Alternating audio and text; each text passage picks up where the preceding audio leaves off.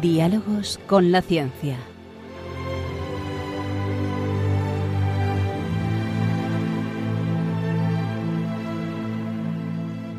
Dirigido por Javier Ángel Ramírez.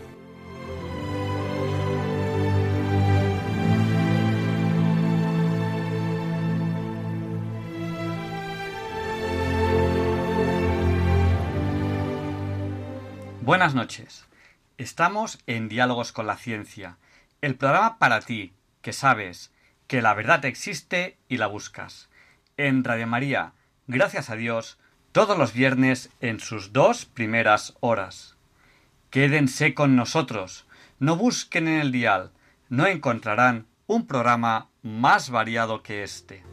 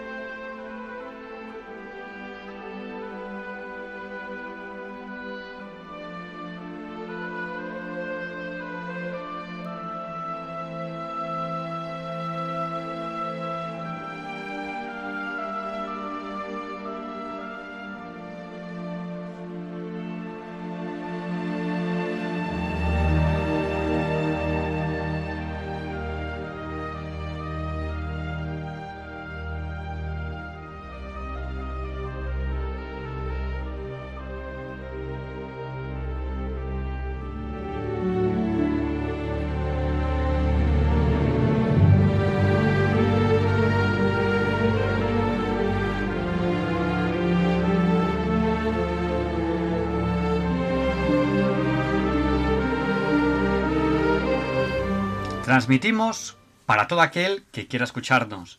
En España a través de la frecuencia modulada. Pero si ustedes viajan y no conocen la frecuencia, pueden escucharnos también en la TDT, en la televisión digital terrestre, en los aparatos de televisión, allí donde terminan las cadenas, digamos, de vídeo y tienen las cadenas de audio. Piensen en esta opción si viajan y no conocen la frecuencia de Radio María en las principales ciudades de España pueden escucharnos a través de la moderna DAB Plus, la nueva radio digital. También como en TDT en calidad digital. Y en cualquier lugar del mundo pueden escucharnos a través de Internet en www.radiomaria.es. Además, a través de esta web, en el podcast tienen el histórico de Radio María. Tienen muchísimos programas. También pueden escucharnos desde cualquier lugar del mundo a través de apps, de aplicaciones para dispositivos móviles.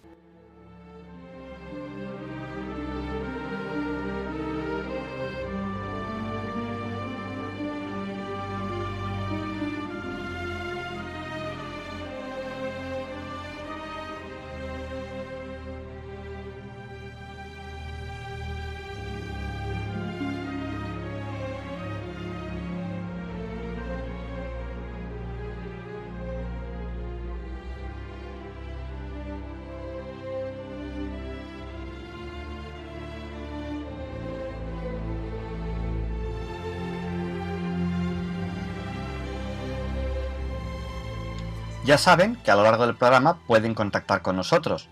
¿Cómo? Pues a través de Facebook, nuestro usuario es Ciencia y Vida, o a través de Twitter, nuestro usuario es Ciencia y Vida 1, o a través de WhatsApp, nuestro WhatsApp es el del 8, 8 por 8, 64. Nuestro número de WhatsApp es el 649 888871, que también es 8.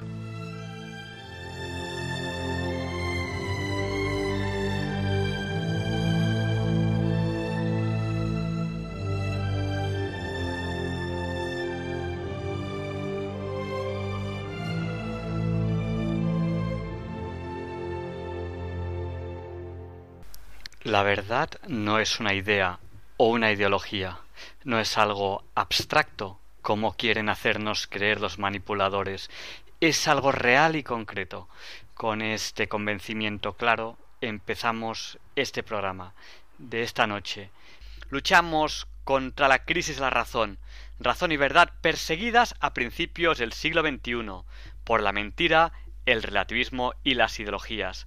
Quédense con nosotros, no recorran el dial, no encontrarán un programa más variado que este.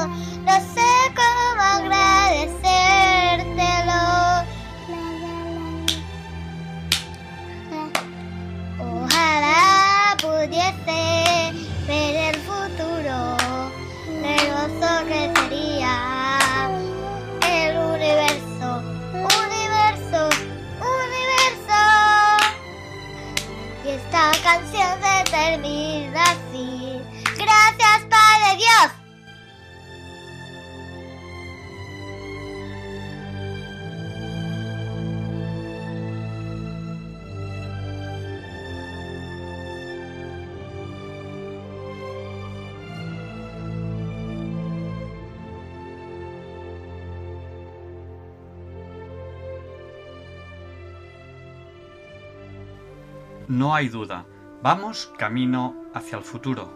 Veremos el futuro, pero los niños lo verán mucho más que nosotros. Ese ojalá podamos ver el futuro se cumplirá y se cumplirá más para ellos. Son las 0 horas 7 minutos 37 segundos. Tengan feliz hora Bond, las 007, en este programa especial que les habíamos anunciado sobre el padre Manuel Carreira. Y empezamos con Leonardo Daimiel Per de Madrid, que nos presenta la sección Pensar y Sentir.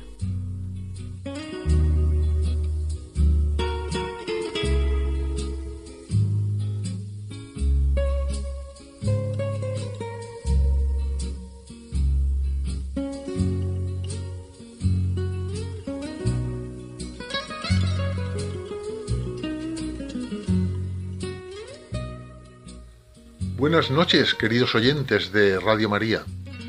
Soy Leonardo Daimiel y celebro estar de nuevo con ustedes. Estamos ya a 14 de febrero.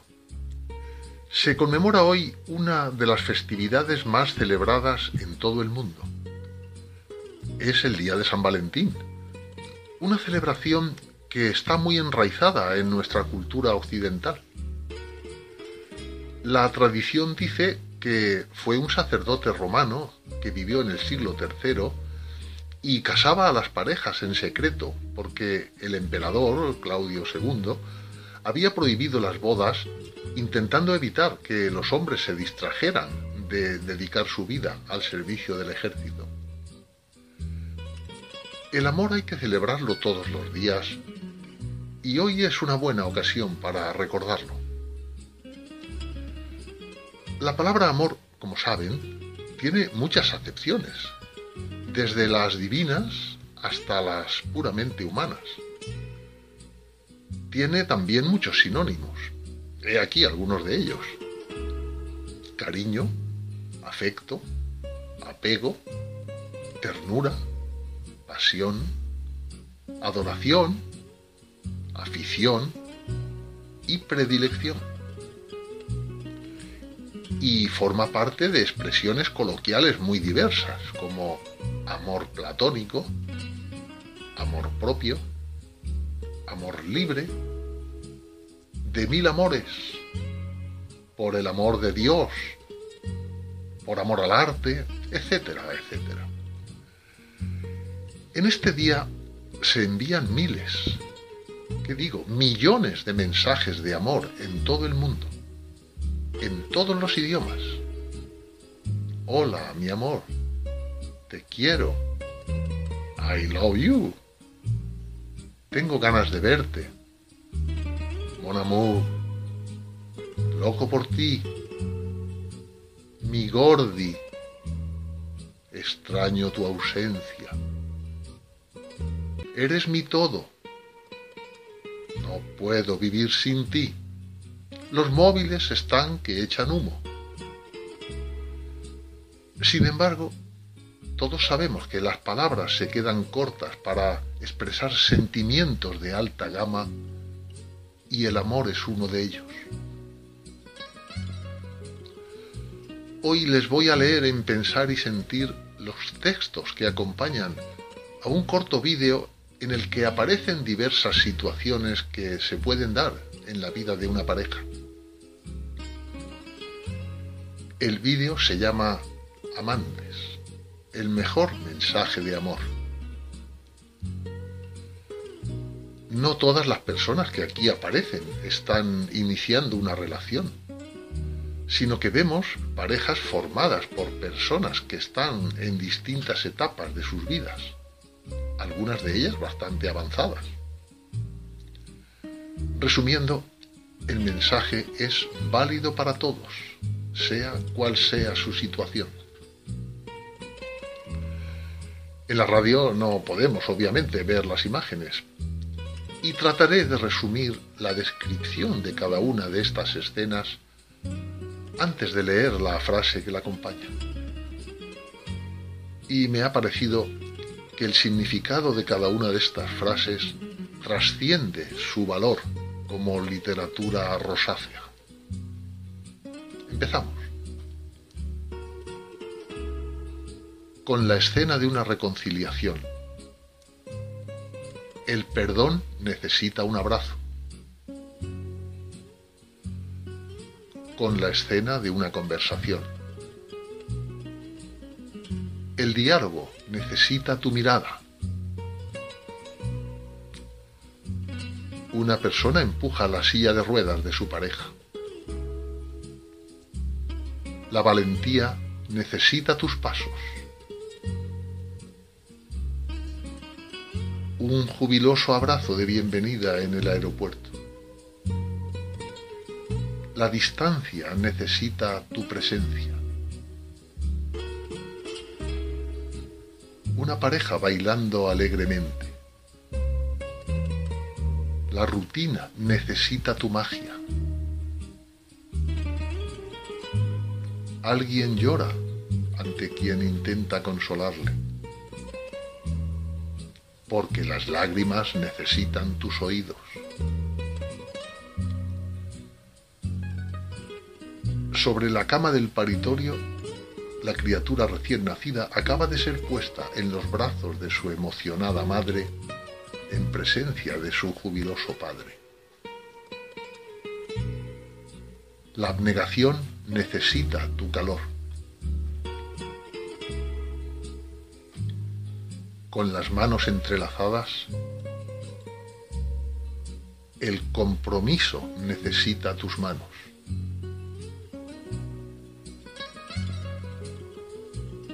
el tierno beso entre dos ancianos, porque la pasión necesita tus besos. Y a modo de colofón, sobre escenas de diversas parejas que hablan, ríen, bailan o pasean, se superponen palabras que definen conceptos clave alrededor del auténtico amor. Confiar, crecer, escuchar, perdonar, apoyar, comprender, sorprender, luchar, compartir, dialogar, aceptar, esperar, demostrar, respetar, dar, proteger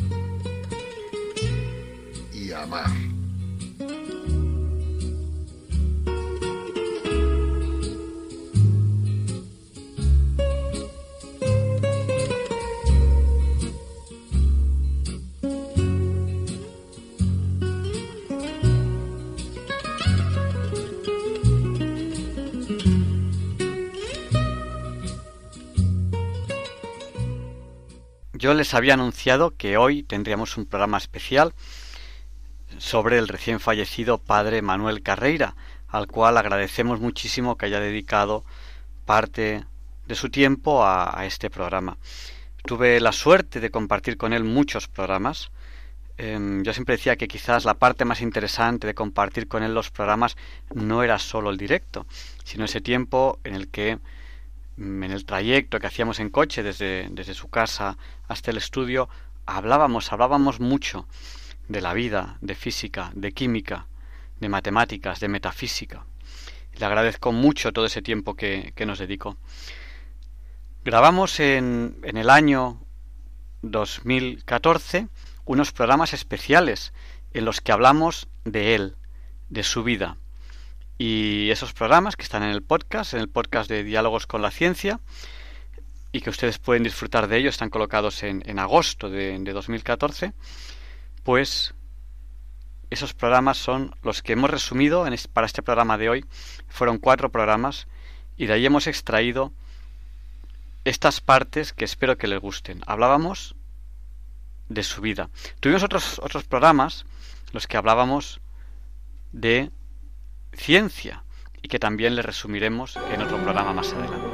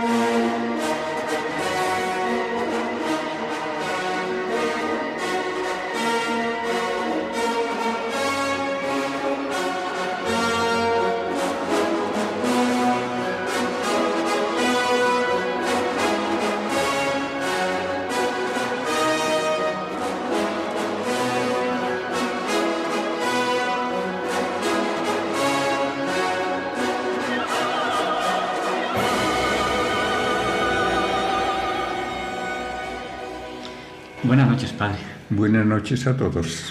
Al padre Manuel Carreira lo conocen ustedes bien, porque él es sacerdote jesuita y además pues tiene una carrera científica, yo iba a decir brillante, no sé si, si le, le, gustará o no la palabra, él es eh, doctor en física y máster en astrofísica por las universidades de Washington y Cleveland y ha estado durante muchos años impartiendo docencia tanto en España como en Estados Unidos eh, de física, de metafísica de la materia y, y, de, y, de, otras asignaturas, en concreto unos 30 años de, de, docencia. No sé si le he presentado bien, padre, o se me han olvidado muchísimas cosas, seguro. Está bien, yo ni siquiera lo tengo yo escrito para decir si, te, si esas fechas y esas cifras son cosas correctas o no, pero no importa. Muchos de ustedes le conocen porque él sigue dando muchas conferencias eh, tanto de temas de física. Eh, él también ha impartido muchas conferencias sobre eh, la síndrome, la, sábana santa. Nosotros hemos entrevistado sobre todos estos temas. Pero este verano, en verano de 2014, como ya el padre Manuel Carrera está jubilado, queremos hablar de él. Queremos hacer estos cuatro programas de agosto hablándole, hablándoles a ustedes sobre él, sobre el padre Manuel Carrera. Y queríamos dividirlo en, varios programas. Yo no creo que da para tanto, pero bueno.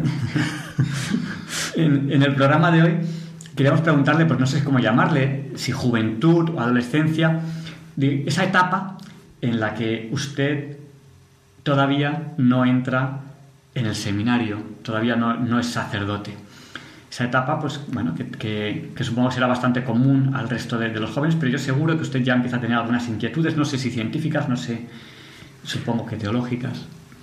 Siempre me ha traído la ciencia, eso desde luego, y también naturalmente la teología.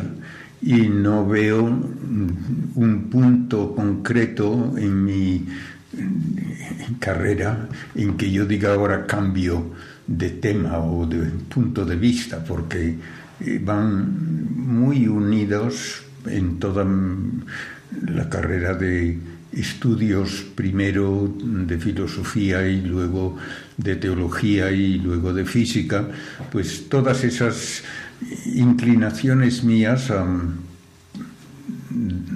buscar respuestas que no son simplemente unos números, que no son simplemente el repetir lo que otro ha dicho, sino que quiero entender en lo posible lo que es la razón de ser del hombre en un universo que se nos muestra de una forma muy atrayente, de una forma muy interesante, con diversos modos de conocerlo. Y eso es lo primero que tengo que subrayar. Ningún modo de conocer por sí solo es suficiente. La ciencia habla solamente de aquello que puede comprobarse en un experimento. Eso es el concepto de ciencia que hoy tenemos. Naturalmente las preguntas más básicas, ¿por qué hay algo en lugar de nada? ¿Tiene sentido la existencia del universo? ¿Tiene sentido la existencia humana? Estas preguntas, que son las más profundas y las más básicas, no se pueden contestar con ninguna medida experimental. Y ahí es donde yo creo que hace falta tener una mente abierta y darnos cuenta de que las preguntas más profundas no se contestan con ningún aparato de laboratorio. Pues eh, empecemos por el principio, porque eh, estamos en el año 2014, usted tiene ahora, si no me equivoco, 83 años. He cumplido ya los 83, sí. Por tanto, usted nace... Eh, el 31 el 31 de, en el año 1931. El 31 de mayo del 31. 31 de mayo del 31. Pues nos, lo apuntaremos para desearle feliz cumpleaños el año que viene, cuando cumpla 34. Perdón, 84. 84, si Dios quiere. Si Dios quiere, esperemos que sí. Y, y usted nace en Galicia, si no me equivoco. Sí, y es, de, es mi familia gallega y de un pueblo no importante, pero que para lo que es un pueblo estaba mm, suficientemente mm, bien poblado, Villalba de Lugo, aunque no nací allí porque mi madre, que era maestra, estuvo de maestra durante algún tiempo en una aldea de la provincia de La Coruña, del ayuntamiento de Valdoviño. Y les gustó tanto a mis padres el sitio que compraron una casita allí y allí pasábamos la mayor parte del verano y allí es donde yo nací. Pero nacer en un sitio o en otro casi por una especie de mm, andadura más o menos previsible, todos los años pasábamos tiempo allí, eso no tiene importancia. Eh, ¿cuál, ¿Cuál es su primer recuerdo de, de niño? Eso quizás demasiado difícil de contestar. Uf, pues sí, es difícil de contestar.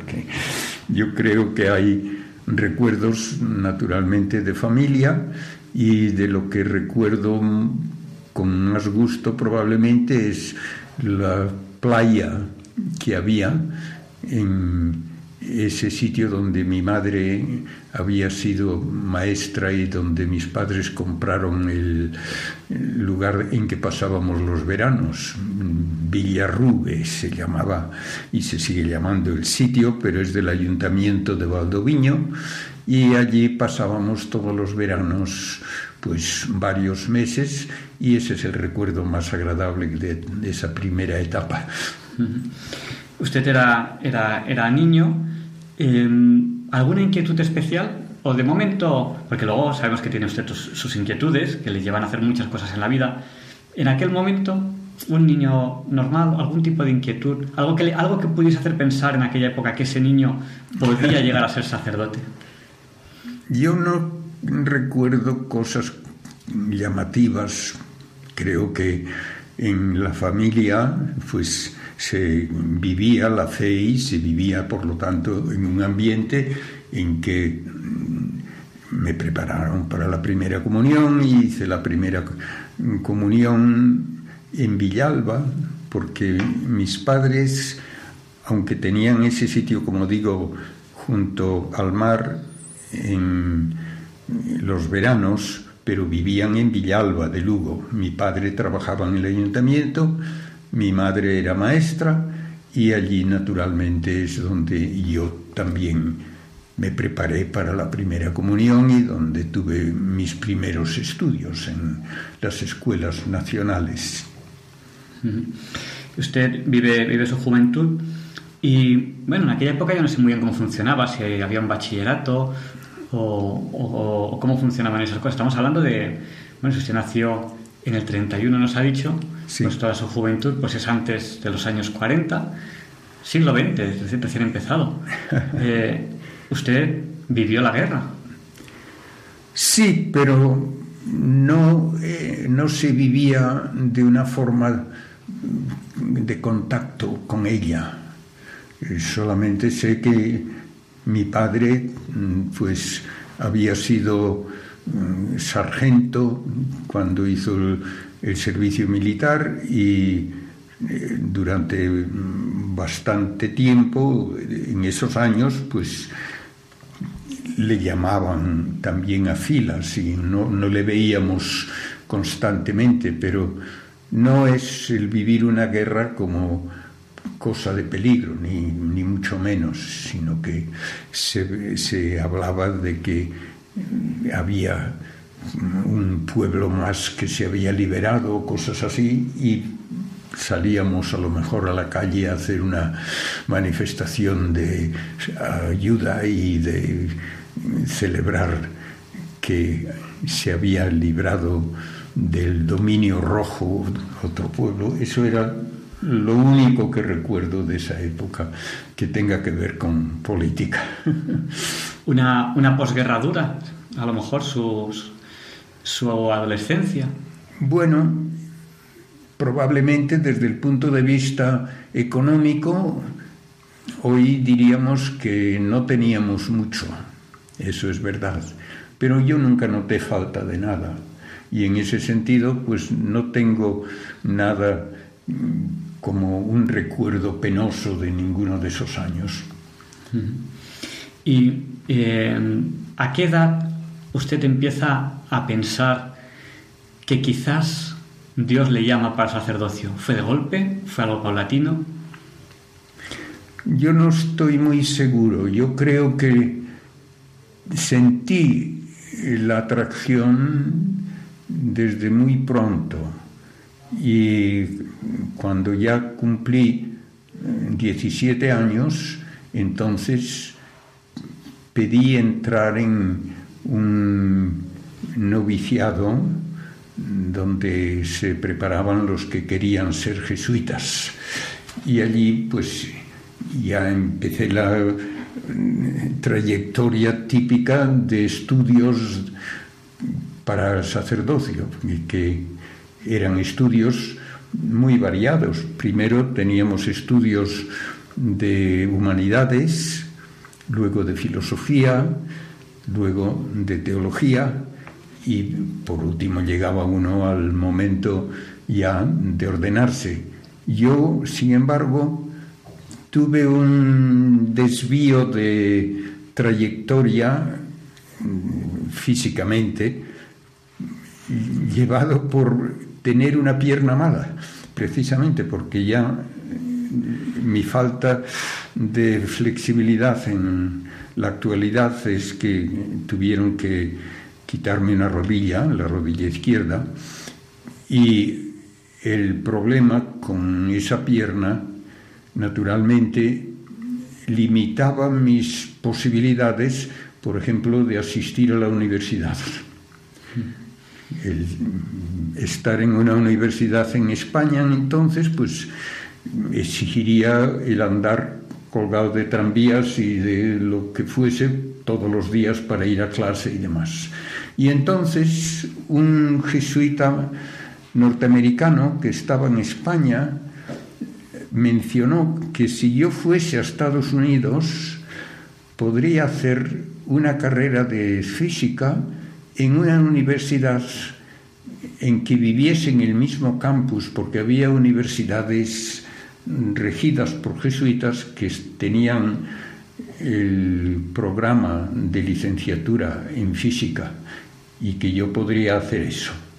Y con esa idea se pensó que el primer paso sería que fuese a Estados Unidos, yo no sabía inglés, a estudiar inglés mientras estudiaba teología, porque entonces la teología se enseñaba en latín y se suponía que podía yo estar haciendo la teología mientras iba acostumbrándome al inglés. De hecho, para mí ya, aunque había usado simplemente eh, libros mm, por mi cuenta para aprender algo, me resultaba casi más fácil entender el inglés que el latín que hablaban los americanos, pero bueno, el asunto fue que me enviaron a Estados Unidos, hice allí la teología, me ordené allí y después ya vinieron los estudios posteriores de física y de astrofísica. Estamos en Diálogos con la Ciencia en Radio María en este programa especial que estamos dedicando al recién fallecido padre Manuel Carreira. Eh, recordábamos esta entrevista que tuvo lugar en 2014 en la que le preguntábamos sobre la primera etapa de su vida antes de su viaje a América. Y a continuación, si a nuestros oyentes les parece bien, les voy a plantear, eh, escuchar la segunda parte de la entrevista que también se grabó en 2014, se emitió en programas en, en 2014 en verano, lo pueden escuchar en el podcast, en el cual le preguntábamos a partir de su viaje a Estados Unidos disfruten de este precioso programa con el padre Manuel Carreira, recordando esta figura tan interesante. Eh, a mí me quedó una pregunta por hacerle la semana pasada, eh, y es ese primer telescopio que usted se hace, que se construye usted mismo, usted construye su primer telescopio. ¿Cómo es ese telescopio? ¿Cómo lo hace usted? ¿Cómo lo construye? Pues yo sabía, por una óptica elemental, que para un telescopio se usaba una lente de poco aumento, de larga distancia focal, en un extremo de un tubo, y luego en el otro extremo se ponía una lente de mucho aumento, de corta distancia focal, como ocular y la lente que conseguí para el objetivo, para la distancia larga, era de unas gafas de una abuela. Y la otra para aumentar la imagen en el ocular era una especie de lupa que usaban mi madre para ver detalles de hilos en los bordados y hacía una lupa que era pues una simple lente convergente de poco diámetro, pero que daba un aumento fuerte. Y con esas dos cosas pues logré ver ya los cráteres de la Luna y naturalmente quedé entusiasmado de que se podía hacer eso y ya fue mi primer telescopio una fuente de admiración para muchos que vieron por primera vez también cráteres en la Luna y el anillo de Saturno. ¿Lo, montó sobre un tubo de cartón? Sí, era un tubo de cartón que, si recuerdo bien, había llegado a casa porque una hermana mía había enviado a la tintorería una falda plisada y volvió la falda alrededor del tubo de cartón y, me sirvió aproximadamente de la distancia adecuada para las lentes que tenía. Mm. Posteriormente usted, ya lo hablaremos más adelante, ha construido algún telescopio más, incluso tiene una patente de, de un aparato que es para mirar el firmamento con unos prismáticos muy potentes, ya, ya hablaremos de, esa patente, de, ese invento. Bueno, pues eso se nos olvidó la semana pasada y la semana pasada contábamos cuando usted empezó, este, empezaba en el seminario, empezó a los 17 años y unos cuantos años después, pues decide o le animan a viajar a América. ¿Cómo se viajaba a América en aquella época? ¿No se iba en avión? No, el ir a América era precisamente porque se suponía que yo debía hacer una carrera de física, pero en España tendría que hacer la carrera de física pues andando colgado de tranvías para ir de un sitio a otro en Madrid o en otra ciudad donde hubiese esa carrera. Con mi falta de rodilla en una pierna, Naturalmente para mí no era eso ideal. Y entonces alguien sugirió que si fuese a Estados Unidos podría probablemente hacer estudios también de física, pero en un campus donde no tuviese que desplazarme porque habría una residencia de jesuitas en el mismo campus. Y eso fue lo que se decidió. Y entonces fui allá, primero yo no sabía inglés, entonces estudié lo que pude por mi cuenta y luego ya fui allá para hacer allí la teología, que entonces se enseñaba todavía en latín y se suponía que podría ir aprendiendo el inglés mientras estudiaba teología. Y aunque la teología en latín pronunciada por los americanos era menos inteligible que cuando me hablaban en inglés. De todas formas, hice allí la teología y una vez que terminé, sí, entonces hice los estudios de física y con especial interés de astrofísica. Le vamos a preguntar luego por esos estudios, pero antes yo quería preguntarle por el viaje. ¿De dónde salió usted en barco? Salí en barco, eh, es decir, me metí en el barco en Vigo.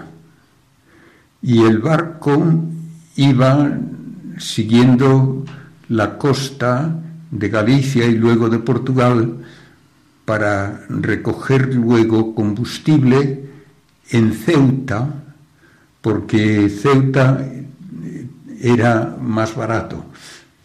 había un modo de, entonces, no sé, de considerar a Ceuta como puerto libre, de modo que se podía conseguir allí el combustible más barato. Y cuando íbamos de esa, en esa travesía, cruzando el estrecho de Gibraltar, otro barco chocó con el nuestro. Y aunque fue un choque pero más de refilón que otra cosa. Sin embargo, pues cuando nos enteramos de lo que podía haber ocurrido, era como para dar gracias a Dios que no pasó nada, porque resulta que el otro barco era un carguero que en aquel momento llevaba 200 toneladas de dinamita de carga. pero, pero, no pasó nada. Se chocaron ustedes con un carguero con 200 toneladas de, de, dinamita. Pues hay que dar gracias a Dios. Tuvieron que reparar el barco, supongo. Sí, hubo que ir a unos astilleros en San Fernando, cerca de Cádiz, y allí estuvimos en el barco mientras lo reparaban porque era verano, estaban llenos todos los hoteles y tuvimos que estar sintiendo todos los remachadoras y todos los ruidos de la reparación durante más de 10 días, me parece. Antes viajar era una aventura, ahora estamos acostumbrados a que nos metemos en un avión y al día siguiente estamos en Nueva York, pero eso no siempre, no siempre ha sido así. Ustedes salen en San Fernando, supongo que van al final sí van a Ceuta a repostar, supongo. Sí, y una vez que se hizo ya otra vez el reposte adecuadamente, empezamos el viaje a través del Atlántico, que fue, pues, yo no me acuerdo ya cuánto tiempo, pero debió ser casi dos semanas. Y por fin llega, llega a América. ¿A qué, ¿A qué puerto llega? Llegué a Nueva York y gracias a Dios había allí un jesuita español al que pude enviar una carta a tiempo y que me recibió cuando llegué allí y después de llevarme a dormir en la parroquia donde él estaba ayudando, me metió en un tren con el cual fui a donde iba a estudiar la teología, que era en el otro extremo casi del país. Y allá estuve estudiando la teología durante cuatro años y después otro año más mm, de lo que llamábamos de terceronado y finalmente ya empecé a estudiar física en una universidad en Cleveland y luego en Washington. ¿Y qué es lo que más recuerda usted de sus estudios de física? Es decir, eh, ¿qué conocimientos recuerda usted que en ese momento le impactaron más? Porque la física, cuando se estudia, resulta que hay muchas cosas que son sorprendentes, que no son de la física básica y que a lo mejor, no lo sé, le sorprendieron a, ustedes, a usted cuando, cuando estudió física, no lo sé. En realidad no recuerdo ninguna cosa que me llamase la atención como inesperada. No. Simplemente yo tenía unas ideas básicas de física y de astronomía y no tuve ninguna sensación de que me rompían esquemas teológicos ni filosóficos por lo que me enseñaban de ciencia. ¿Y ya era usted sacerdote en ese momento? Sí, el sacerdocio lo recibí precisamente estando en Estados Unidos después de hacer los tres primeros años de teología, como dije, allí ya en inglés y en un lugar que parece que es también de cuento, porque debo decir que a mí se me ordenó de sacerdote en el zaguán de un casino, porque hubo un, ¿qué diría yo?, un momento de problema económico enorme que allá en el año, qué, sé yo qué año era ya. Una tremenda crisis en, América. Sí, pero era, era una crisis que obligó a mucha gente pues a, a hacer cosas inesperadas y una de ellas fue que alguien que tenía un casino se encontró con que estaba pagando impuestos no tenía clientes para el casino y se lo dio a los jesuitas por un dólar. Y ese casino se convirtió luego en lugar de estudio para los jesuitas que estudiábamos filosofía y teología. y allí es donde yo me ordené. Su primera misa en inglés, supongo. Creo que era en latín todavía. Mm, en latín. Creo que sí, pero ya no estoy seguro. Tengo muy mala memoria para cosas así de detalles de la vida diaria que no, no se me quedan. Estamos en Diálogos con la Ciencia en este 14 de febrero de 2019 recordando la figura del padre Manuel Carreira, recién fallecido hace poco más de una semana. Tuvimos la suerte aquí de poder disfrutar de su presencia muchas veces en el programa Diálogos con la Ciencia. Y hoy estamos recordando estas entrevistas que en 2014 le hicimos no preguntándole sobre ciencia, sino preguntándole sobre su vida. Disfruten de ellas. Esta es la tercera entrevista que le hicimos en este verano de 2014 en el que grabamos cuatro entrevistas con él sobre este tema. Tratar con él cuatro temas. El primero ha sido su juventud, el segundo ha sido su estancia en el seminario, sus estudios, y este tercero va a ser el desarrollo de su vida profesional. Buenas noches, padre. Buenas noches a todos. Sí, yo creo que realmente el desarrollo de mi vida profesional es muy elemental, pero ustedes verán. bueno, eh, en el primer programa de, agosto estuvimos hablando sobre su juventud. Le preguntamos incluso por ese primer telescopio que usted se fabricó con una lente de unas gafas y con un cuentahilos que tenía, creo que contó su madre, su juventud, su, vocación, cuando descubrió usted su vocación sacerdotal y cómo usted decidió ser jesuita, nos contó, pues porque le gustaba lo que estudiaban los jesuitas. Una pregunta que no le hicimos, es su vocación sacerdotal por encima de la vocación científica o la vocación científica por encima de la sacerdotal? Ni hay una contribución directa de una a la otra en un sentido ni en el otro, ni puedo decir que vino una después de otra en mi propia vida. Yo siempre tuve el deseo de ser sacerdote y siempre tuve el deseo también de estudiar ciencia, de modo que por esa parte, como digo, no es que una cosa me lleva a la otra, sino que son constantes en mi modo de ser y en mis intereses. Gracias a Dios no tuvo que elegir, pudo escoger las dos. Si hubiese tenido que elegir... Yo, antes que nada, aprecio naturalmente mi vida sacerdotal. La vocación científica en cuanto es también útil, porque la, la ciencia es parte de una actividad digna de hacerse y que por lo tanto no disminuye para nada la dignidad del sacerdote, pues eso me ha servido como una especie de ambiente en el que he tenido la oportunidad de trabajar en, ambas, en ambos niveles, en ambas características. Pues nos quedamos con eso, Padre Manuel Carrera, sobre todo sacerdote jesuita y también con vocación científica.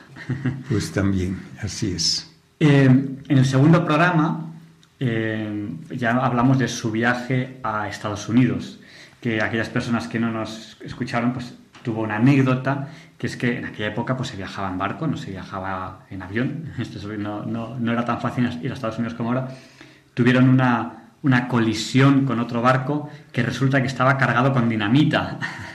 Así fue y gracias a Dios no pasó nada, pero fue un viaje más largo de lo normal porque hubo que llevar el barco a que lo reparasen en unos astilleros en San Fernando y luego como además no había hoteles libres para toda la gente que estábamos en el barco, pues tuvimos que seguir estando en el barco mientras estaba en reparación, modo que teníamos que dormirnos con el sonido de las remachadoras arreglando las placas del barco. Pero bien, no hubo nada especial. Gracias, gracias a Dios ese accidente con ese barco lleno de dinamita no fue a más que podía haber sido algo impresionante, gracias a Dios. Podían habernos puesto en órbita, sí. Llega ya usted a Estados Unidos y estudia, estudia en el seminario y estudia física, máster en física, doctorado en astrofísica. no le preguntamos por, su doctorado. Eh, una de las características fundamentales de su doctorado es que su director de tesis doctoral tuvo usted mucha suerte, no era una persona cualquiera. Eso es verdad, pero también es verdad que en el momento en que yo trabajé con él ya no estaba trabajando en lo que le dio fama. Y lo que puedo decir es que lo que yo hice como tesis con él, pues realmente no va a pasar a la historia como nada importante. La gente no, no lo sabe. ¿Quién fue, ¿Quién fue su director de tesis? Y... Sí, Clyde Cowan, que es sí, uno de los descubridores experimentales del neutrino.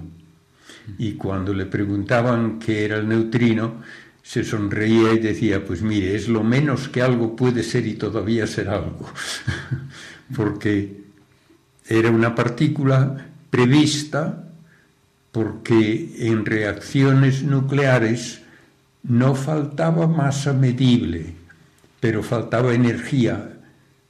Cuando se hacía la ecuación de la reacción antes y después, el que no faltaba masa quiere decir que no había pérdida de masa controlada por una medida experimental. Si se perdía algo de masa era tan poca que no era posible mm, demostrar que se había perdido. Pero en cambio se demostraba que sí se había perdido algo de energía y que debía existir una partícula que se llevaba la energía, aunque probablemente tendría masa muy próxima a cero. Y de esa manera es como se sugirió que existía el neutrino. Y, una tesis doctoral que, bueno, cuando se hace una tesis doctoral uno no sabe si va a llegar a algo muy valioso o va a llegar a algo que son unas expectativas que luego pues al final no, no se cumplen. Hay muchas tesis, como es una investigación, como es un terreno nuevo, que bueno, pues se cree que quizás se puede llegar a algo y luego pues a veces se llega o, a veces no. ¿Sobre qué iba su, su tesis doctoral? Pues era más que nada el intentar ver si se establecía una relación entre la estructura de la Vía Láctea y los rayos cósmicos, partículas de elevada energía, que se reciben de diversas porciones del cielo.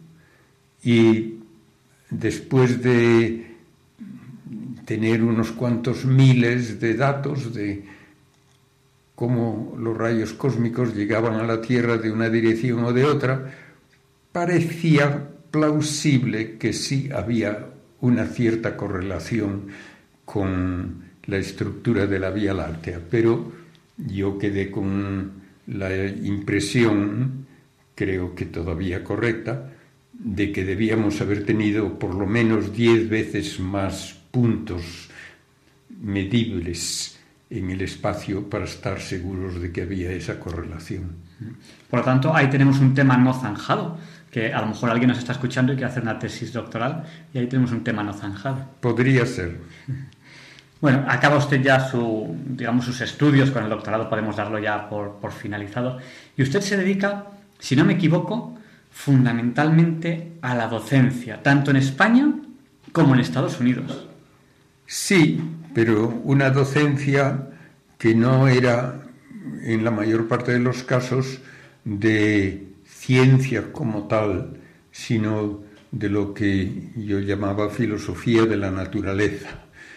O sea, las preguntas que se hacen cuando uno se encuentra hablando de la realidad material son preguntas que deben tener una respuesta basada también en datos, basada en medidas. Y eso, pues no siempre es fácil hacerlo.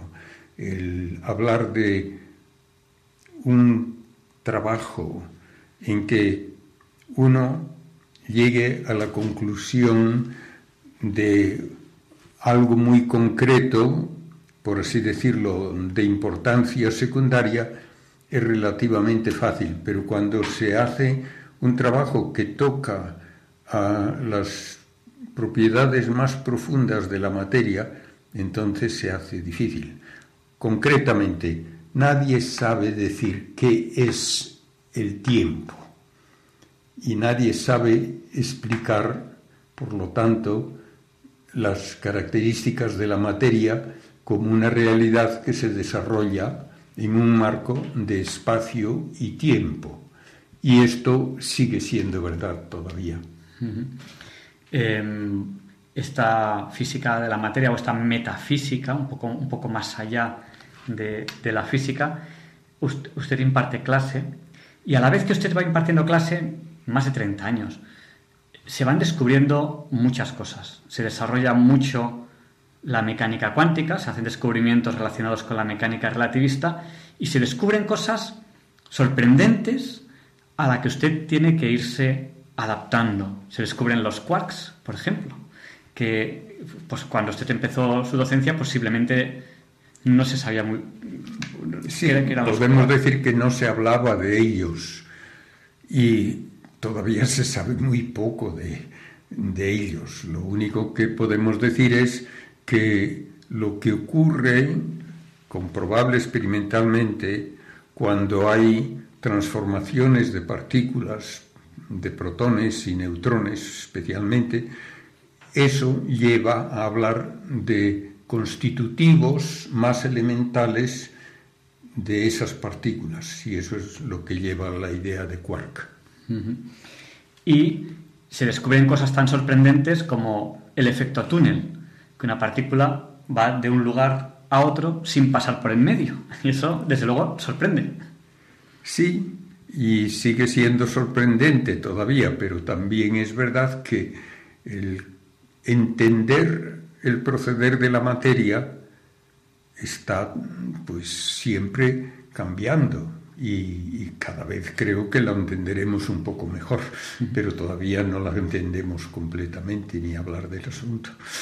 Y otras cosas sorprendentes, porque todavía hay que separar entre, digamos, el área de conocimiento de la mecánica cuántica y el área de conocimiento, no sé si son correctas las palabras que digo, de la mecánica relativista. Todavía hay que separarlas, porque si en la mecánica relativista decimos que no hay nada más rápido que la velocidad de la luz, en la mecánica cuántica, por ejemplo, hay un entrelazamiento cuántico de los quarks y cuando le hacemos algo a un quark que está entrelazado con otro muy, muy, muy lejano, el otro quark se entera instantáneamente de que a su entrelazado le hemos hecho eso.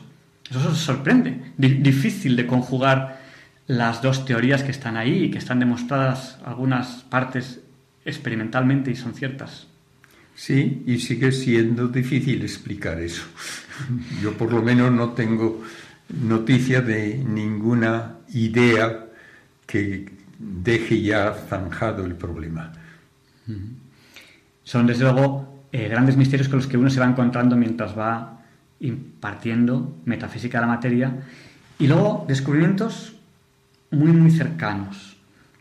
Hace un año, no llega un año y medio, se publica que el entrelazamiento cuántico se puede dar en el tiempo en partículas que no coexisten a la vez. Es decir, si le hace algo a una partícula que está entrelazada cuánticamente con otra, que no coexisten a la vez, pero hay un entrelazamiento cuántico entre ellas.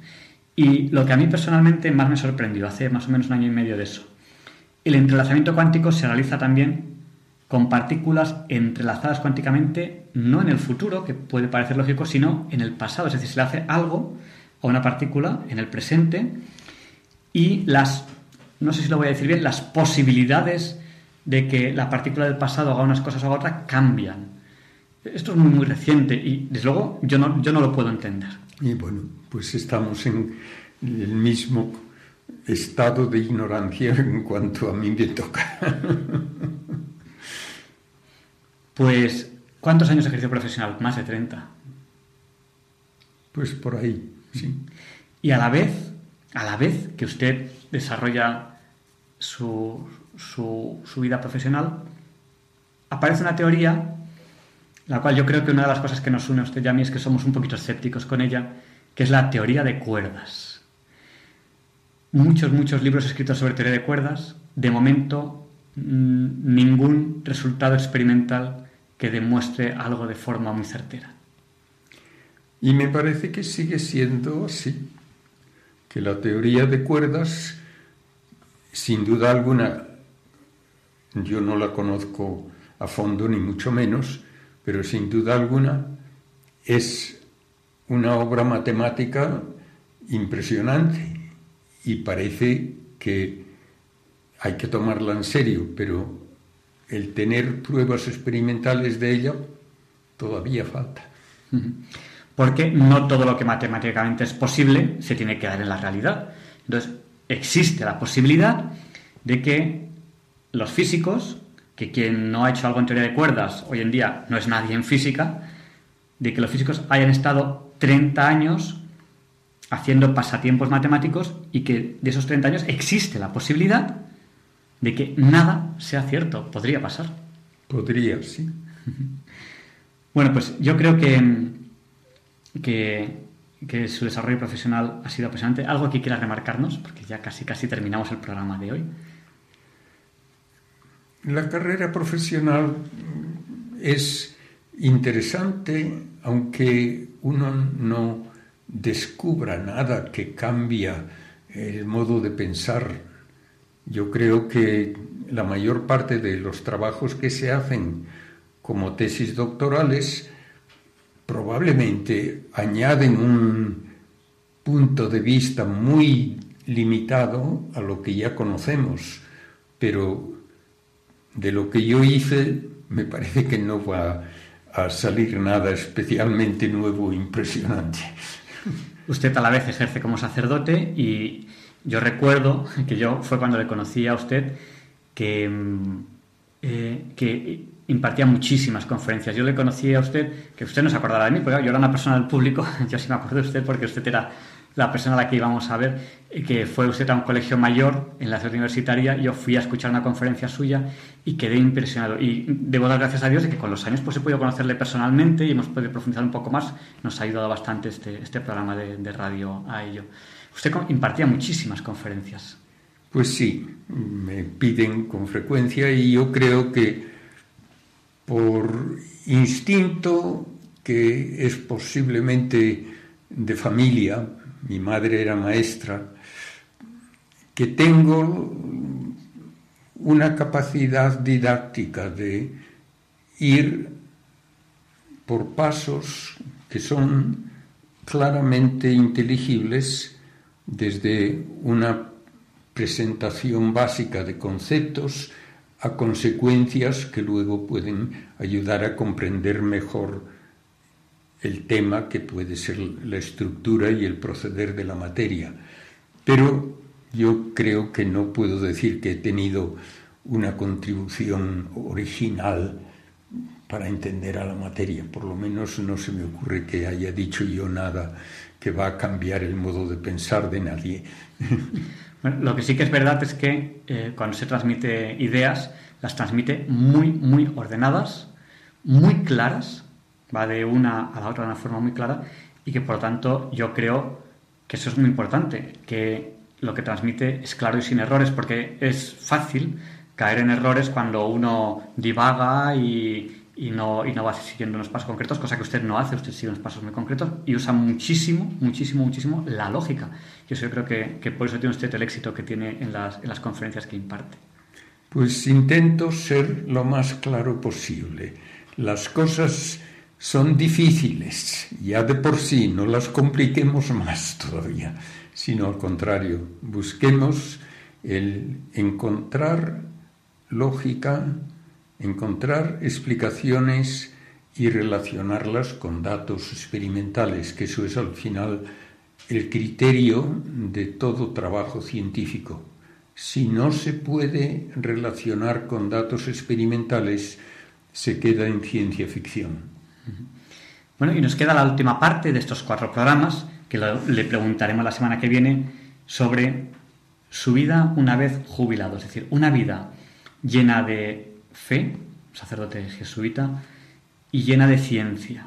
Y usted ahora puede disfrutar de una cierta jubilación, digo cierta, porque todavía sigue impartiendo muchas conferencias, sigue haciendo muchas cosas, Es una persona jubilada pero que, pero que no para. Entonces puede, puede ahora disfrutar de una cierta tranquilidad y la semana que viene le preguntaremos sobre una reflexión total de toda su vida. ¿Qué queda cuando una persona llega a donde usted ha llegado? Que desde luego todo el mundo le conoce aquí en Radio María y, y muchísima gente. Yo, cuando, yo hablé con un, con un astrónomo hace poco y le dije, no, es que voy a hacer una, una conferencia, va a venir el padre Carreira y tal. Hombre, el padre Carreira. Dice, ¿cómo me gustaría estar en la conferencia?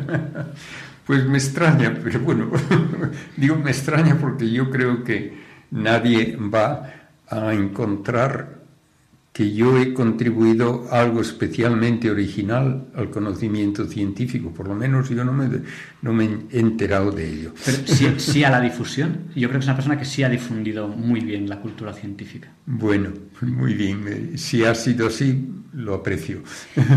Y, y ahora, en la actualidad, 73 años eran, ¿no? 83. 83, se me van 10. Pues así es. 83 Y con 83 años creo que uno ya puede decir que no va a cambiar el mundo en lo que le queda de vida. Bueno, pero, pero sigue usted todavía impartiendo conferencias, dando Sí, eso sí, y en cuanto me es posible, lo seguiré haciendo, haciendo, pero no puede uno ver un futuro muy amplio por delante de una manera normal. Bueno, pediremos a Dios para que, para que nos, nos dé muchos más años de, de padre Carreira. Muchísimas gracias. Pues gracias a ustedes por su interés y espero que alguna cosilla tal vez haya sido aclarar puntos importantes. Estamos en Diálogos con la Ciencia en este programa especial dedicado al recién fallecido padre Manuel Carreira. Son unas entrevistas que le hicimos en verano de 2014, están en el podcast de Diálogos con la Ciencia, ustedes las pueden escuchar por separado, pero que hoy hemos querido juntarlas aquí. Eran cuatro entrevistas, en la primera le preguntábamos por su etapa de niño, en la segunda le preguntábamos por su etapa después de haber viajado a Estados Unidos a, a estudiar, en la tercera por su desarrollo fundamentalmente profesional de sacerdote y científico, y en esta cuarta le, estamos, le vamos a preguntar sobre su vida como jubilado ya, que era en el momento en que le hacíamos la entrevista. Le queremos preguntar sobre su, su vida de, de jubilado. jubilado, pero haciendo muchas cosas, ¿no? Gracias a Dios no me aburro, pero es una manera de emplear el tiempo que ya no se me impone.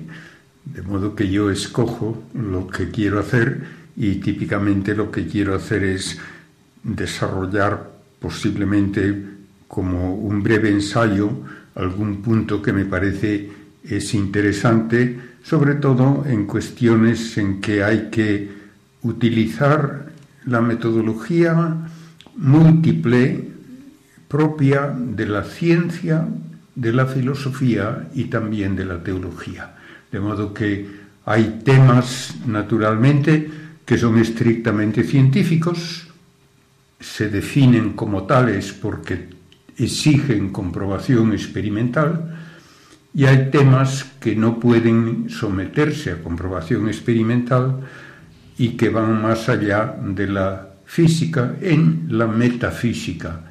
Y la metafísica, naturalmente, es un modo de hablar de preguntas trascendentales, como por ejemplo si hay que buscar una razón de que exista el universo, si hay que buscar una razón de que haya vida en la Tierra, si hay que buscar una razón de que la existencia humana tenga sentido de alguna forma. Todas estas claramente son preguntas mucho más profundas, más importantes para entender nuestra existencia misma, pero no pueden contestarse con ningún experimento. Eh, usted está dedicando, si no me equivoco, su tiempo en la jubilación, fundamentalmente, si no me equivoco, a dos actividades, que es escribir, usted está escribiendo cosas, y a impartir conferencias, que lo ha hecho toda su vida. La- ambas cosas las ha hecho durante toda su vida. Pues sí, en ese sentido, como digo, no es un modo drástico de cambiar de modo de vida, sino que es hacer un poco más libremente lo que siempre he hecho, aunque a veces obligado por algún modo que se esperaba de mí por parte de los superiores en alguna posición concreta. Usted ha tenido a lo largo de su vida una, una gran afición por la astronomía. Ha tenido varios telescopios, alguno construido por usted mismo. Yo recuerdo que me habló de uno que era como una especie como de tambor, eh, un tambor por el que entraba la luz por un sitio, tenía varias reflexiones, al final salía por otro, y era un telescopio que, si no me equivoco, este lo había construido usted también. Y luego incluso tiene alguna patente a ese respecto. ¿Sigue mirando al cielo o, está tan ocupado en sus cosas que casi le da poco tiempo a mirar al cielo? Verdaderamente el mirar al cielo con un aparato mm, casero se termina muy pronto. Uno puede ver naturalmente el sol con un filtro adecuado, puede ver y gozar de los detalles de la luna y un poquito puede ver de Júpiter y de Saturno que al que lo ve por primera vez pues también le impresiona pero es una manera muy limitada de gozar de la astronomía naturalmente con eso no va a avanzar la ciencia y y además de ese hobby, usted tiene otros hobbies, como por ejemplo, sé que le gusta mucho la fotografía. Sí, y me ha gustado siempre, no solamente como arte, sino que también, claro, era un modo de hacer observaciones que luego se podían compartir y que se podían utilizar en diversas formas, también en algún aspecto científico. Pero me ha gustado siempre la fotografía desde el punto de vista estético, sí. Y yo creo que también, aunque esto sea ahora para mí algo que ya ni me atrevo a mencionar casi, me ha gustado pintar y la fotografía pues era una forma también de obtener ese placer que podía encontrarse en buscar arte visual, o bien pintando o con la cámara fotográfica. Si no me equivoco, tiene usted un libro con sus fotografías. no, recuerdo muy bien. Sí, un libro que ha tenido pues mucha aceptación, que es precisamente de la fachada de la Sagrada Familia de Barcelona, de Gaudí. Ese libro de fotografías, pues ha sido ya aceptado como parte normal de darse cuenta de lo que allí hay, porque no hay ningún otro libro parecido. ¿Y usted ha sido de fotografía digital o de fotografía de carrete? ¿Y ahora sigue haciendo fotografías? ¿Cómo las hace? ¿Digital, de carrete? No he hecho mucho de fotografía digital, porque para mí puedo decir que la más mm, satisfactoria de las etapas de una fotografía era estar yo en la cámara oscura y terminar con una fotografía que a lo mejor exigía varios intentos hasta que era exactamente como yo la quería. Y mm. eso con la fotografía digital ya no es tan directo. O sea, entiendo yo, revelado en blanco y negro en, laboratorio fotográfico casero. También en color. Ahí he hecho revelado montones de veces en ambas formas. Porque ya la mayoría de la gente no lo recuerda, pero antiguamente se revelaba, lo vemos en alguna película, eh, con una ampliadora de fotografías, que es una especie como de proyector que proyecta el negativo, el negativo eh, sobre un papel. Ese papel luego hay que pasarlo eh, por un revelador, por un neutralizador, y luego por un fijador, el fijador lo, fija. Y ese proceso pues es, es bello también, que lo sí, padre. Y naturalmente uno intenta en cada uno de esos procesos, en cada una de esas etapas, pues obtener un resultado satisfactorio dentro del punto de vista informativo que toda fotografía tiene, pero sobre todo desde el punto de vista estético. Bueno, pues ahí tenemos un poco sus hobbies y a, qué se está dedicando ahora. Eh, ¿Sigue con las conferencias de cara al público o...? Ahora mismo no tengo un plan marcado de que tengo que tener conferencias a fecha fija y en lugares fijos, no. Ya gracias a Dios puedo escoger lo que hago cuando me lo piden. Y además ahora debo confesar que mis superiores, que se dan cuenta más que yo de mis propias limitaciones, ya me han dicho claramente que no puedo andar suelto por ahí viajando por mi cuenta y que si alguien quiere que vaya a algún sitio tienen que llevarme o tienen que acompañarme por lo menos. Sí, porque yo recuerdo, creo que fue el año pasado, las entrevistas del año pasado, que usted me dijo unos días que no podía porque creo que estaba hasta en Sudamérica. Hace muy poquito tiempo de eso. Creo, quiero recordar. No sé si... Bien, ya no me acuerdo exactamente de qué época se trataba porque ya hace bastante tiempo me parece que no he cruzado el Atlántico. Bueno, y eh, tiene usted ahora 83 años. Así es. Sigue en, en, activo, en activo, pero eligiendo sus actividades. Quizá la jubilación la podemos entender más como, como es elegir las actividades en vez de cesar actividades. Usted lo, lo, lo ha decidido, lo ha decidido desde luego vivir así. Y, y usted sigue, gracias a Dios, bien de salud. Pues sí, todavía no tengo que tomar ni una pastilla y no tengo problemas de que haya de evitar comidas o requerir otras especiales. No, en ese sentido sigo haciendo la vida normal como la hacía durante muchos años. Eso es una suerte y hay que darle gracias a Dios. Y usted ahora mira la, vista, o sea, mira para atrás, echa la vista atrás, 83 años, etapas muy felices, una vida, creo yo, creo yo, muy intensa. Desde mi punto de vista me parece una vida muy intensa todo lo que usted ha hecho. Cuando usted daba clase en España y Estados Unidos, todos los años iba y volvía a Estados Unidos, incluso alguna vez, más de una vez. O sea, una vida muy, muy movida. ¿Qué cambiaría usted de esa vida? Quizás una pregunta demasiado genérica, demasiado complicada. Yo realmente no he pensado nunca en si debía haber sido de otra manera. Yo tengo, naturalmente, un impedimento físico obvio, que es que no tengo la rodilla izquierda. La dejé en una mesa de operaciones hace muchos años. Eso que ha sido obviamente una limitación, sin embargo, me ha dado oportunidades que no hubiese tenido de otro modo. Y he pensado cómo hubiese sido mi vida de no haber tenido el problema de mi pierna. Pues realmente no sé que hubiese sido nada mejor.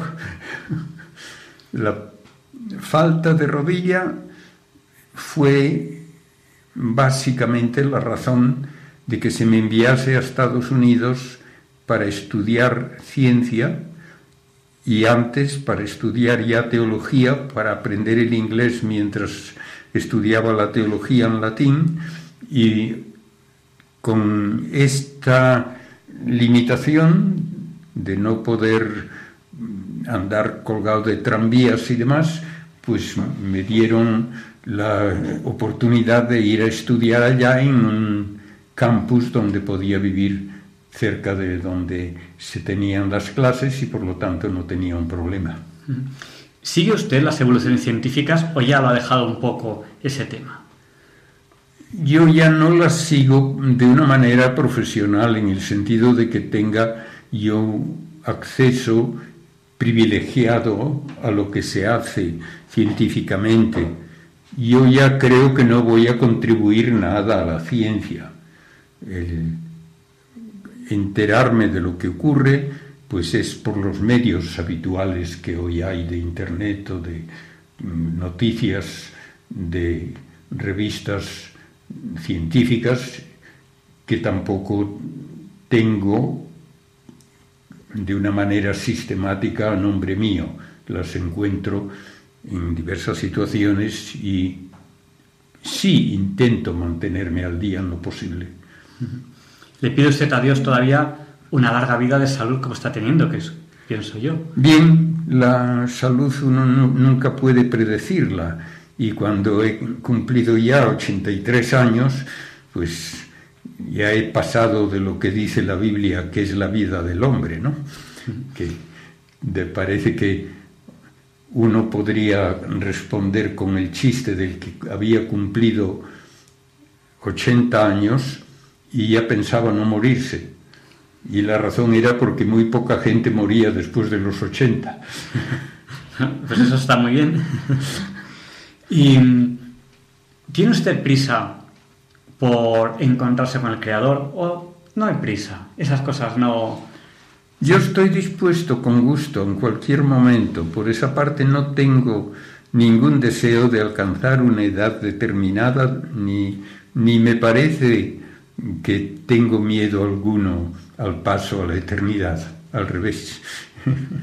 Eh, quizá en ese momento conozcamos a, Dios, que eso tiene que ser la bomba, vamos a resumirlo así, para no usar otros, otros términos, eso tiene que ser algo increíble y sabremos muchas más cosas. Usted ha sido una persona que ha, estado toda su vida buscando la verdad, la verdad en la física, la verdad en la metafísica, la verdad en la filosofía. Usted es un buscador nato de la verdad.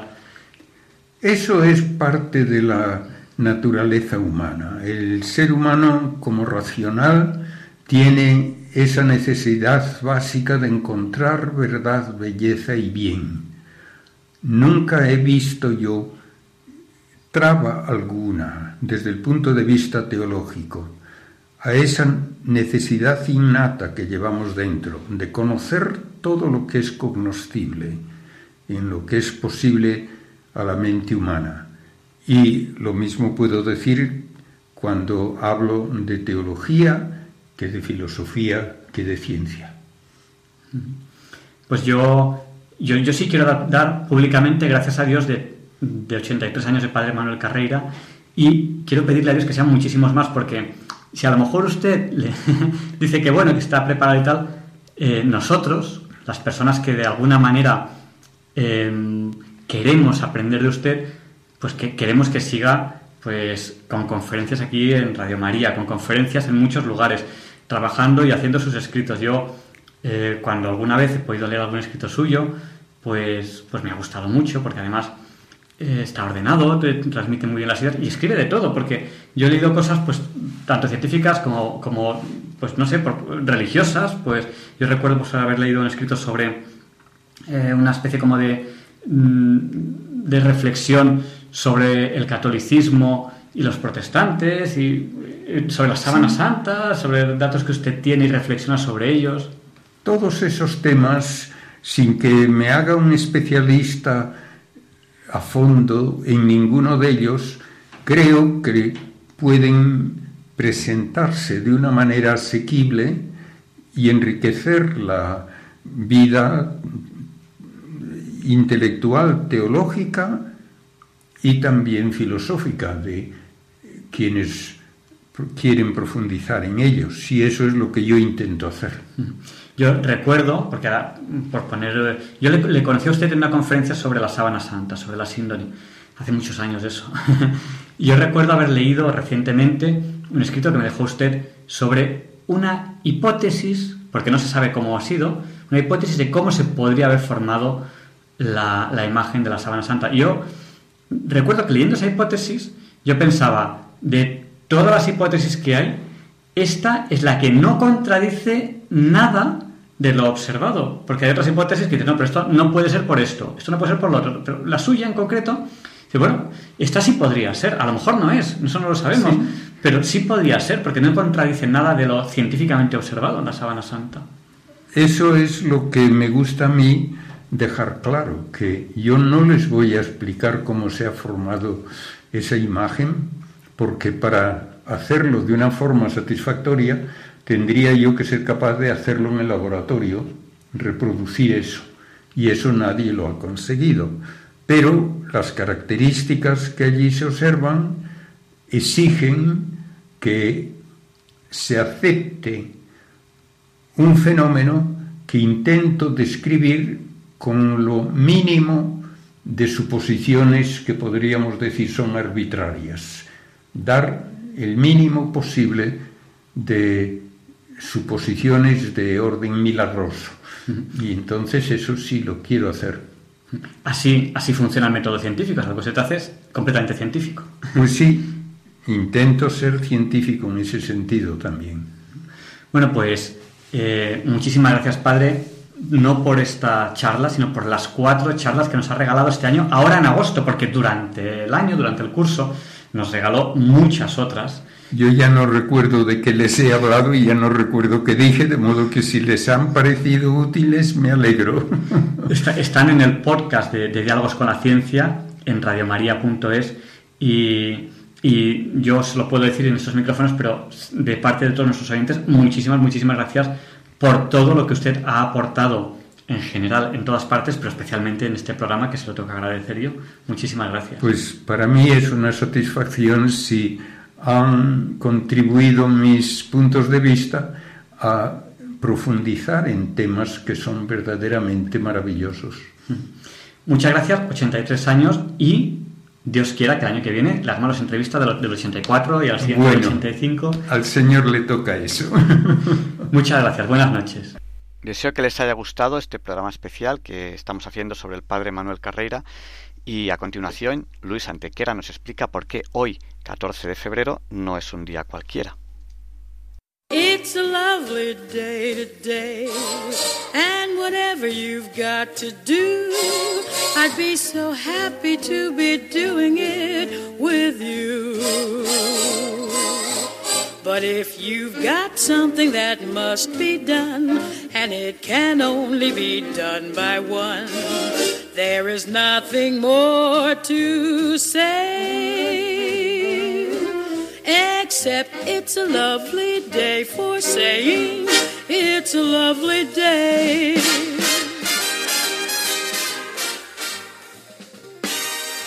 No, Javier Ángel, no directos compañeros de Diálogos con la Ciencia, no, queridísimos oyentes de Radio María.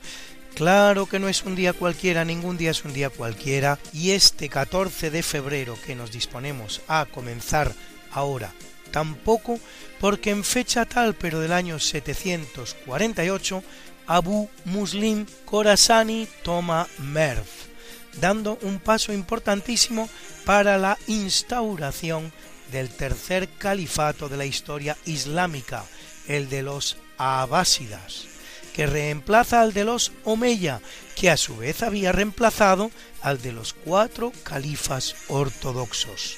El último Omeya, Abdalrahman ben Muawiyah ben Isham ben Abdal Malik, más conocido como Abderrahman I, huirá a España donde constituirá en 756 un emirato independiente con capital en Córdoba, el cual su sucesor Abderramán III en 929 convertirá en un nuevo califato.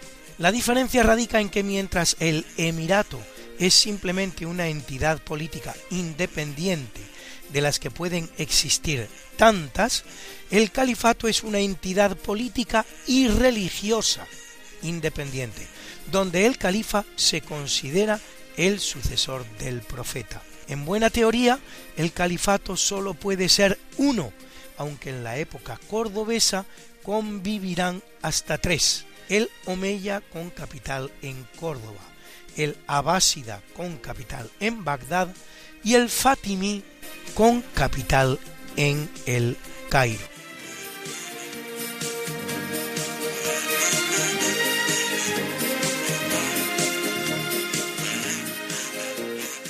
En 842, dos de los nietos de Carlomagno, Carlos el Calvo y Luis el Germánico, firman los llamados juramentos de Estrasburgo, una alianza contra su hermano Lotario, cuya importancia histórica radica en ser el más antiguo testimonio escrito llegado a nuestros días de la lengua francesa.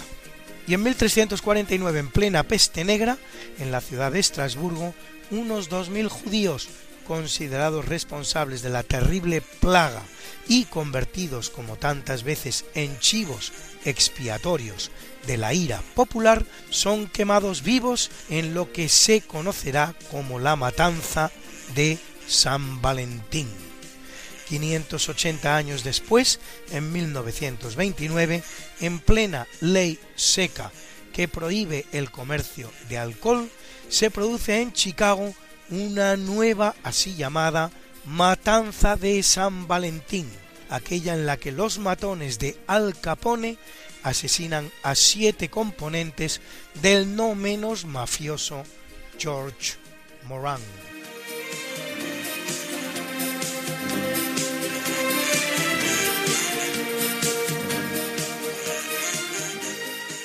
En 1503 se crea en Sevilla la Casa de Contratación de Indias, destinada a depósito de mercancías importadas y exportadas de América. Y en 1829 en el Teatro de la Scala, en Milán, Vincenzo Bellini estrena su ópera La straniera, la extranjera.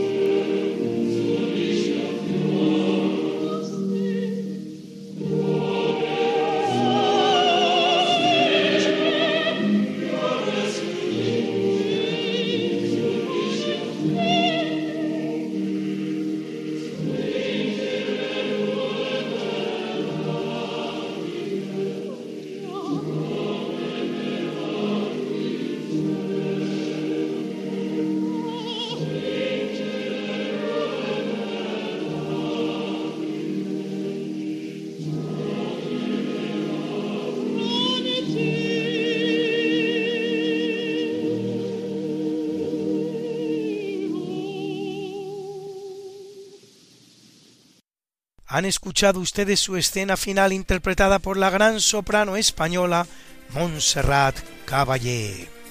Y en 1879 Chile ocupa el puerto boliviano de Antofagasta, iniciando la llamada Guerra del Salitre por los terrenos salitreros del desierto de Atacama contra la Alianza Boliviano-Peruana, uno de los centenares, centenares de conflictos iberoamericanos producidos desde la emancipación de las repúblicas americanas.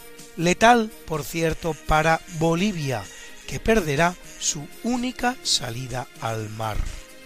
Y en 1939, la Marina alemana vota el acorazado de guerra Bismarck, de 260 metros de eslora y desplazamiento de 50.000 toneladas, el más grande construido jamás en Alemania y uno de los más grandes de la historia, cuya vida militar, sin embargo, no superará los ocho meses, hundido por la Armada Británica durante la Segunda Guerra Mundial.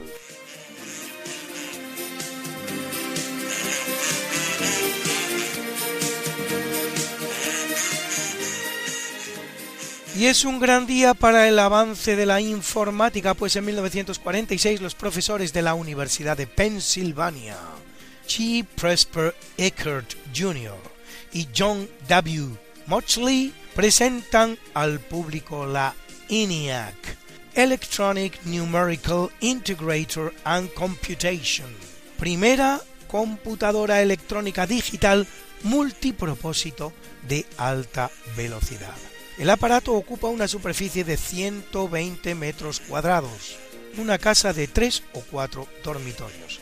Pesa 30 toneladas y no era capaz de realizar ni la décima parte de las funciones que realiza hoy un ordenador portátil de los que cualquiera de nosotros tiene en su casa.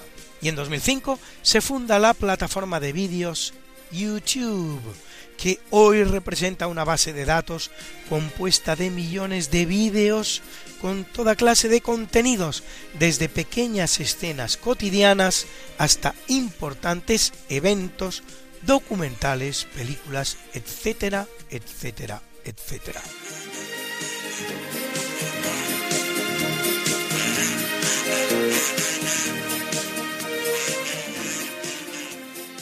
Y en 1958 Jordania e Irak crean la llamada Federación Árabe de Irak y Jordania.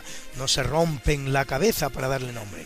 Es su modo de responder a la creación de la República Árabe Unida por Egipto y Siria.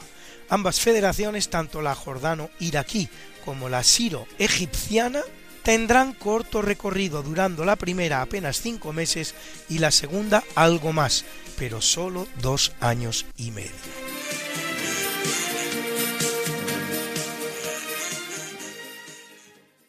Bruna, Bruna, nació María y está en la cuna, nació de día, tendrá fortuna, bordará la madre su vestido y entrará a la fiesta con un traje blanco será la reina cuando María cumpla 15 años. Te Negra María, Negra María que abriste los ojos en carnaval. En el capítulo del natalicio nace en 1602 el italiano Francesco Cavalli, el compositor de óperas más importante del siglo XVII, de las que compuso más de 30, entre las cuales Scipione africano o Il Pompeo Magno.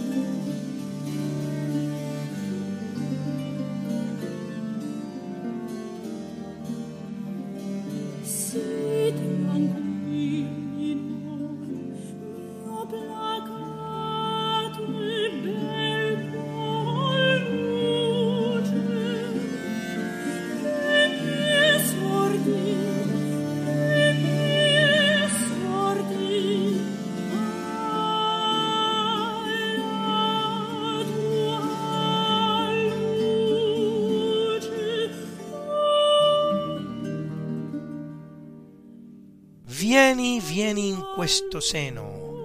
Ven, ven a este seno.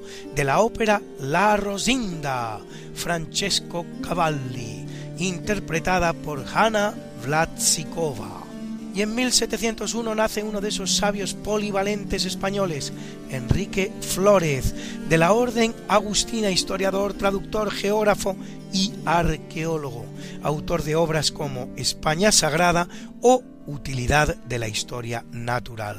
Y en 1751, el también español Valentín de Foronda, escritor ilustrado y pionero de la ciencia económica, autor de las cartas sobre los asuntos más exquisitos de la economía política o de las cartas sobre la obra de Rousseau titulada Contrato Social.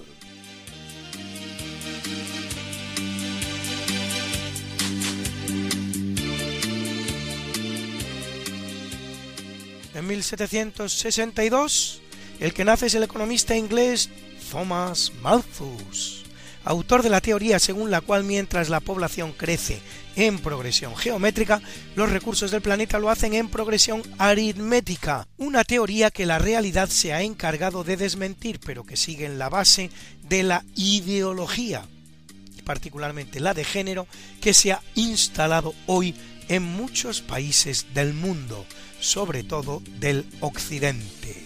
Y en 1869 el británico Charles Wilson, Nobel de Física 1927 por la invención de la cámara de niebla, dispositivo utilizado para la detección de partículas de radiación ionizante, aquellas con energía suficiente para ionizar la materia, extrayendo los electrones de sus estados ligados al átomo en 1917 el estadounidense Herbert A. Hauptmann, Nobel de Química 1985 por sus descubrimientos sobre el desarrollo de métodos directos para determinar estructuras cristalinas.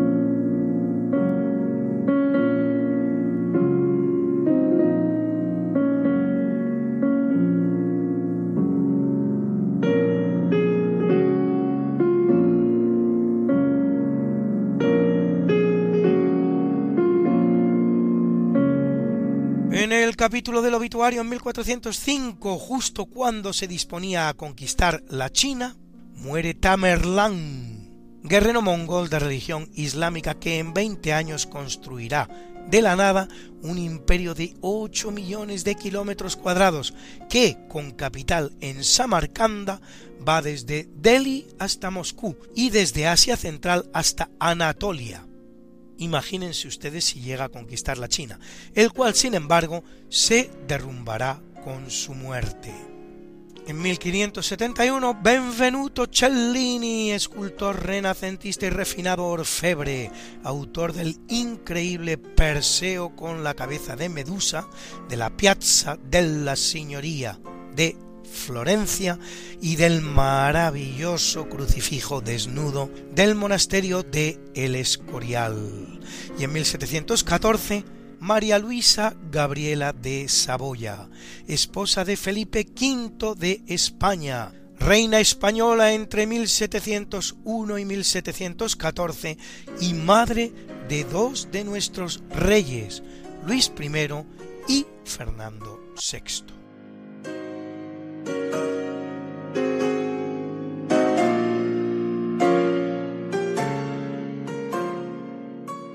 En 1779, en el transcurso de una escaramuza con los indígenas de las islas Sandwich, el que muere es James Cook, navegante inglés al que muchos tienen por descubridor de las islas Hawái, lo que ciertamente no fue, pues tal descubrimiento lo realiza Ruy López de Villalobos dos siglos antes, dos siglos antes, en 1542, y de Australia, lo que con bastante probabilidad tampoco fue, pues muy probablemente ya lo había hecho el también español Luis Báez de Torres en 1616, si bien sí realizó una importante exploración tanto de Australia como de Nueva Zelanda. Y en 1936 Juan Bautista Benyoc, obispo español de la sede de Urgel y en consecuencia copríncipe de Andorra. El pequeño país pirenaico de Andorra tiene un singular sistema político, con dos copríncipes que ejercen la jefatura del Estado de forma conjunta e indivisa, y que son el presidente de Francia y el obispo de Urgel.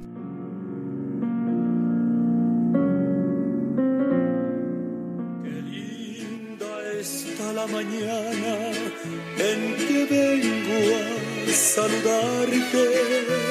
Venimos todos con gusto y placer a felicitarte. El día en que tú naciste, nacieron todas las flores. En la pila del bautismo cantaron los ruiseñores. Ya viene amaneciendo, ya la luz del día nos dio.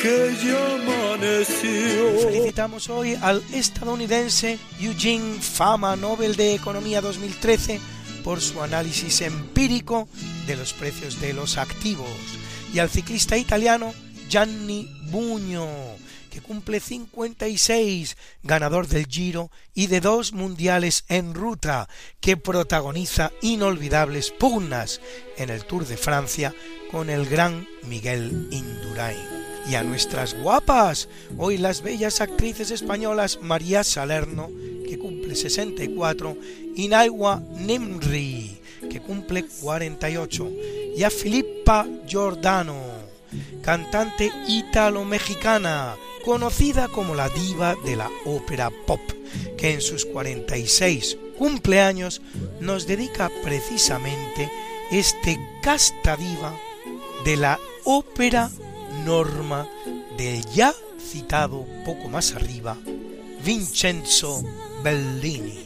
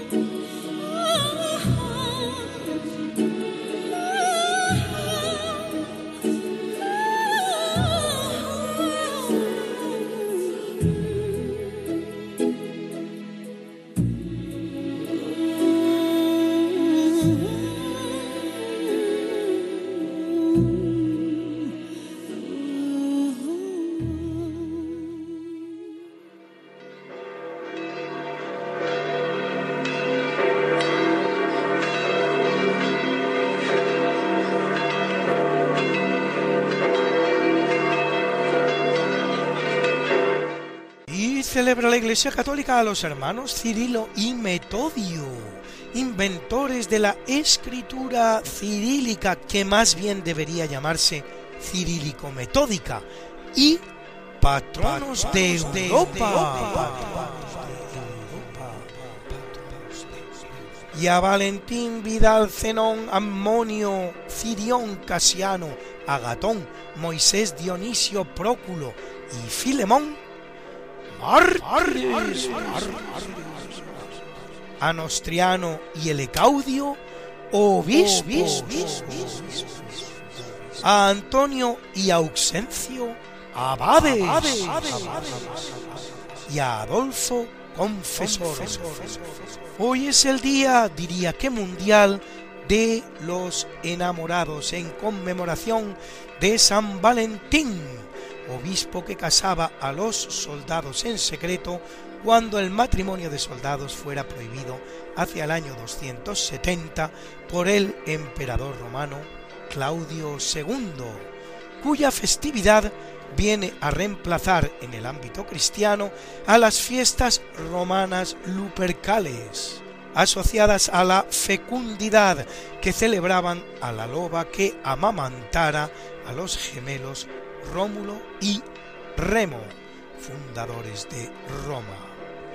Y como yo sé que a muchos de ustedes les gustan estas efemérides, pues pueden ustedes consultarlas como siempre en el medio Religión en Libertad, en la columna En Cuerpo y Alma, donde las colgamos para ustedes cada semana, semana, semana. Something that must be done, and it can only be done by one. There is nothing more to say, except it's a lovely day for saying it's a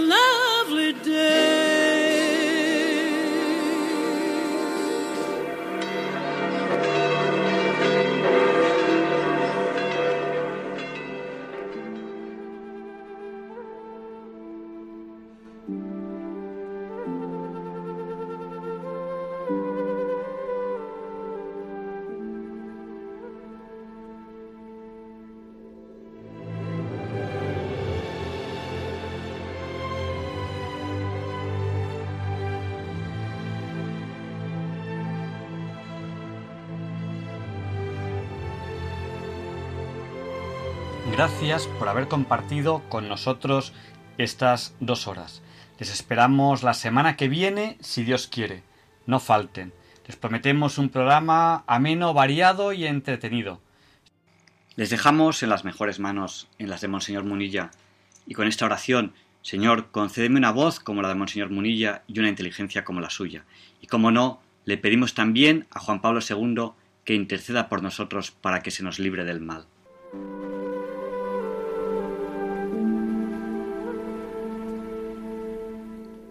Y así concluye en Radio María el programa Diálogos con la Ciencia. Dirigido por Javier Ángel Ramírez.